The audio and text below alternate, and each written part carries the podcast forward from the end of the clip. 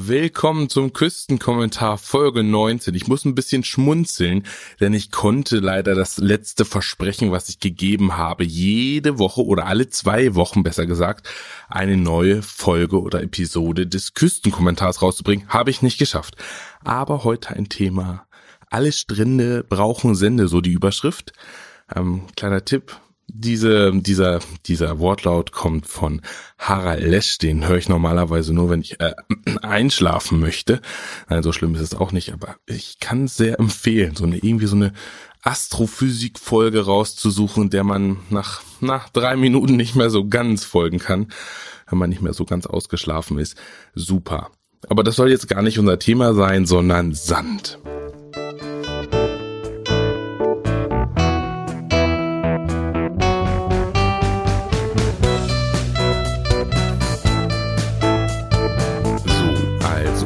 Thema Sand nach diesem tollen Intro, worüber ich noch sehr dankbar bin, dass das Tobias Schallenberg für mich gemacht hat, ähm, wollte ich euch mal ein bisschen was über das Thema Sand erzählen. Ähm, neben Wasser ist nämlich Sand der meistverbrauchte Rohstoff. Ja. Oder besser gesagt nicht Rohstoff, sondern irgendwie das meistverbrauchte Wirtschaftsgut, um richtig zu sein, auf der Welt.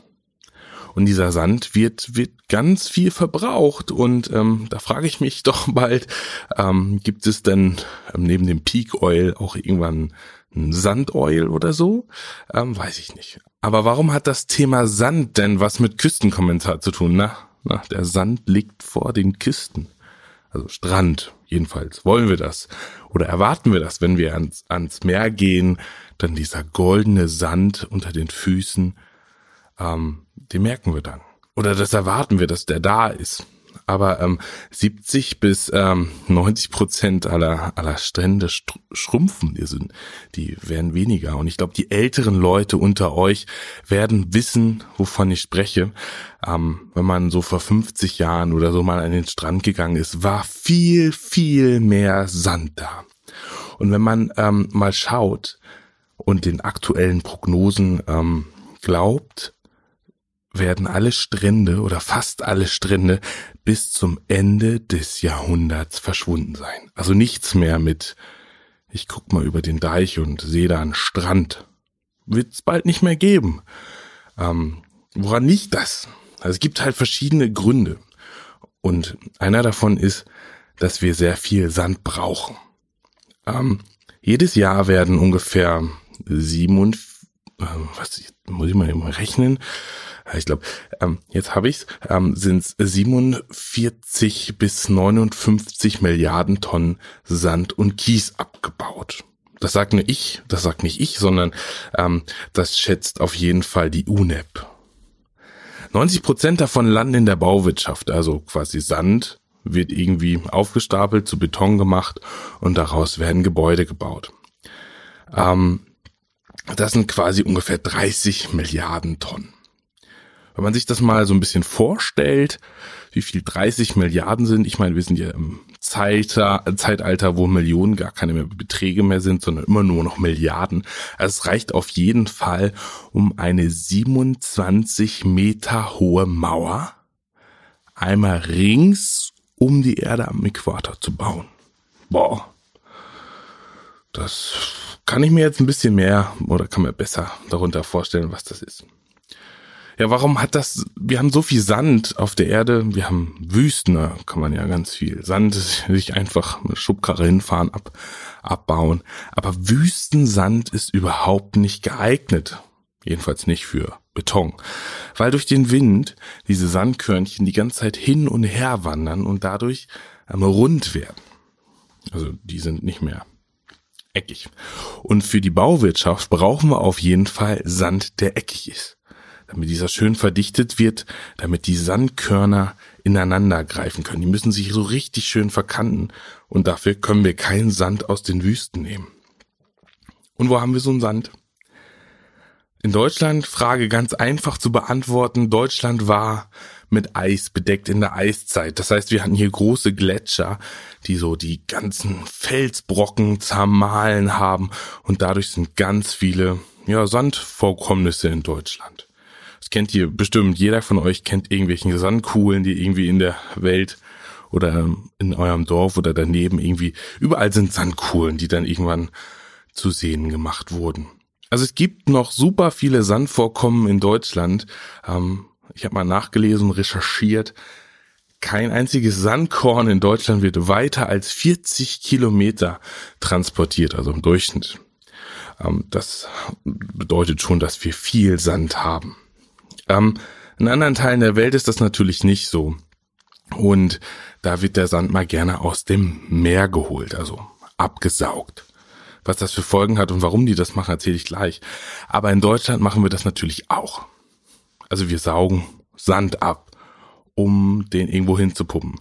Bestes Beispiel ist eine Insel, die heißt Sylt oder eigentlich fast jede Insel oder Nordseeinsel.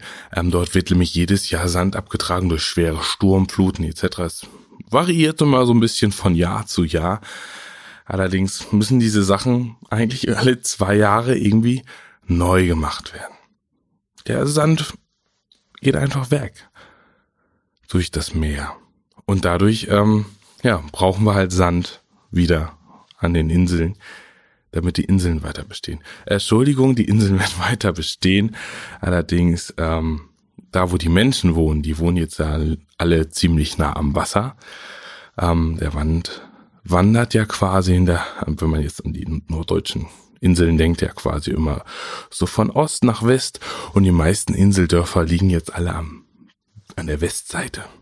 Ja, Sand wandert weiter nach Osten, aber die Häuser ähm, kann man ja nicht einfach so hm, einfach auf dem LKW laden und irgendwie auf die andere Seite transportieren. Deswegen wird da immer quasi Sand angespült. Ja. In anderen Ländern der Welt ist das ein bisschen anders. Zum Beispiel Singapur, Stadtstaat. Ist nicht groß, will aber bauen, ähm, will immer weiter expandieren. Das heißt, sie bauen quasi künstliche, also der Hafen wird erweitert, indem man einfach Sand aufspült. Die haben aber keinen eigenen Sand, also müssten die den irgendwo herkarren. Also machen die das einfach, das liegt nebenan, Indonesien. In Indonesien wird Sand abgebaut. Die Regierung hat das allerdings verboten, weil sie ja schon wissen, dass das nicht so gut ist. Allerdings wird es trotzdem gemacht. Was ist passiert? Die haben ganz viel Sand abgebaut. Dadurch sind sogar auch Inseln verschwunden. Dadurch gab es natürlich einen Territorialstreit mit Singapur, liegt ja gleich nebenan. Ähm, und der Sand, der aus Indonesien kam, der wurde dann irgendwie in die Hafenanlage von Singapur gepumpt, um da irgendwas aus Beton zu bauen. Also ist ein bisschen kurios. Indien verliert Landmasse und ja, Singapur bekommt sie halt dazu. Ähm, genau. Wenn man jetzt mal ein bisschen in die USA geht, ja, da an der Ostküste, Kalifornien, wow, Strände, ja, die sind alle künstlich. Kein einziges Sandkorn würde sich dahin verlieren an die Ostküste. Da gibt's eigentlich gar keinen Sand. Also was hat man gemacht? Den Sand mit Saugschiffen aus dem Meer abgepumpt und dort an den Strand verfrachtet. Also große Aufgaben immer, damit wir immer, wenn wir zum Wasser gehen, Sand vorfinden.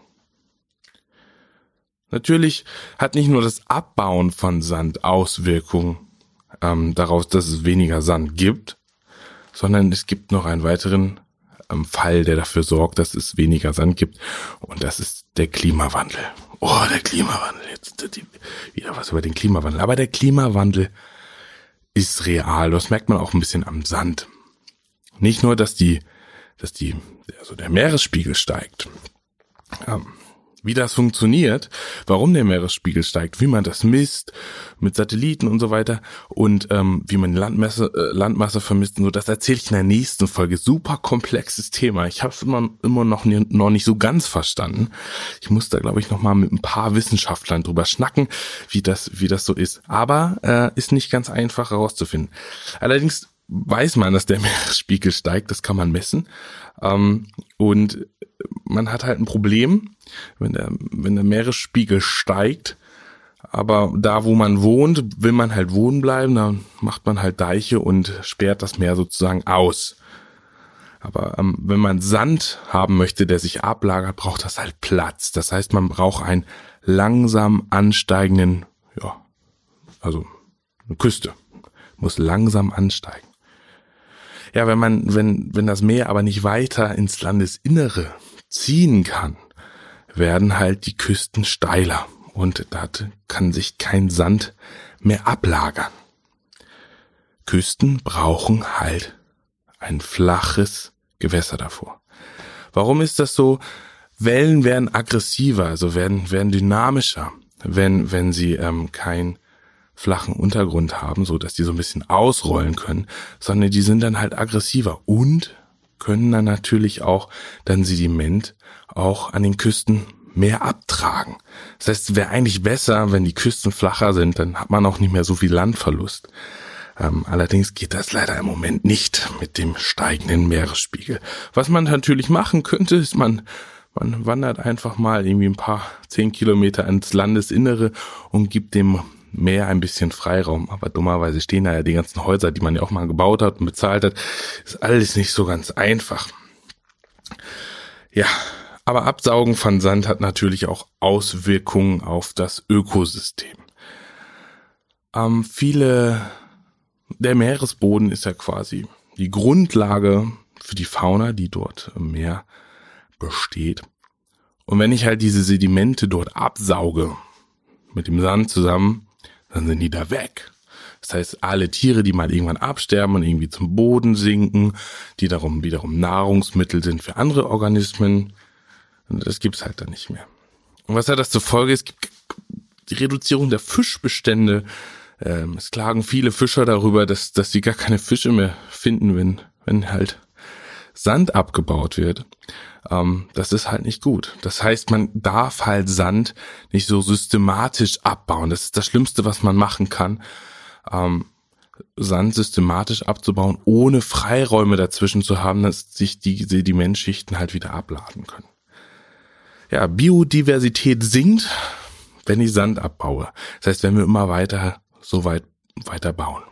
Warum brauchen wir eigentlich so viel Beton und Sand? Es liegt einfach daran, dass ähm, ja die Menschen ziehen halt mehr in Städte. Also ich glaube, das ist jedem bewusst. Ja, man, wenn man selber so auf dem Land wohnt. Ich habe heute noch einen Song von Muff Potter gehört. Ähm, ja, dass man niemand will mehr Rüben ernten. Man will einfach nicht mehr auf dem Land leben. Da ist halt nichts mehr los. Da ist gar nichts. Man will in die pulsierende Stadt. Dort sind die Jobs, dort ist das Geld, dort kann ich mir Wohlstand leisten. Und das wollen natürlich viele Menschen, auch in China etc.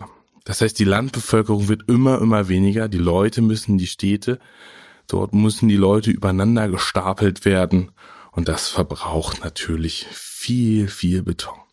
Auch der Ausbau von Infrastruktur, wenn ich eine Autobahn ausbaue etc wahnsinnig viel Beton wird dort verarbeitet.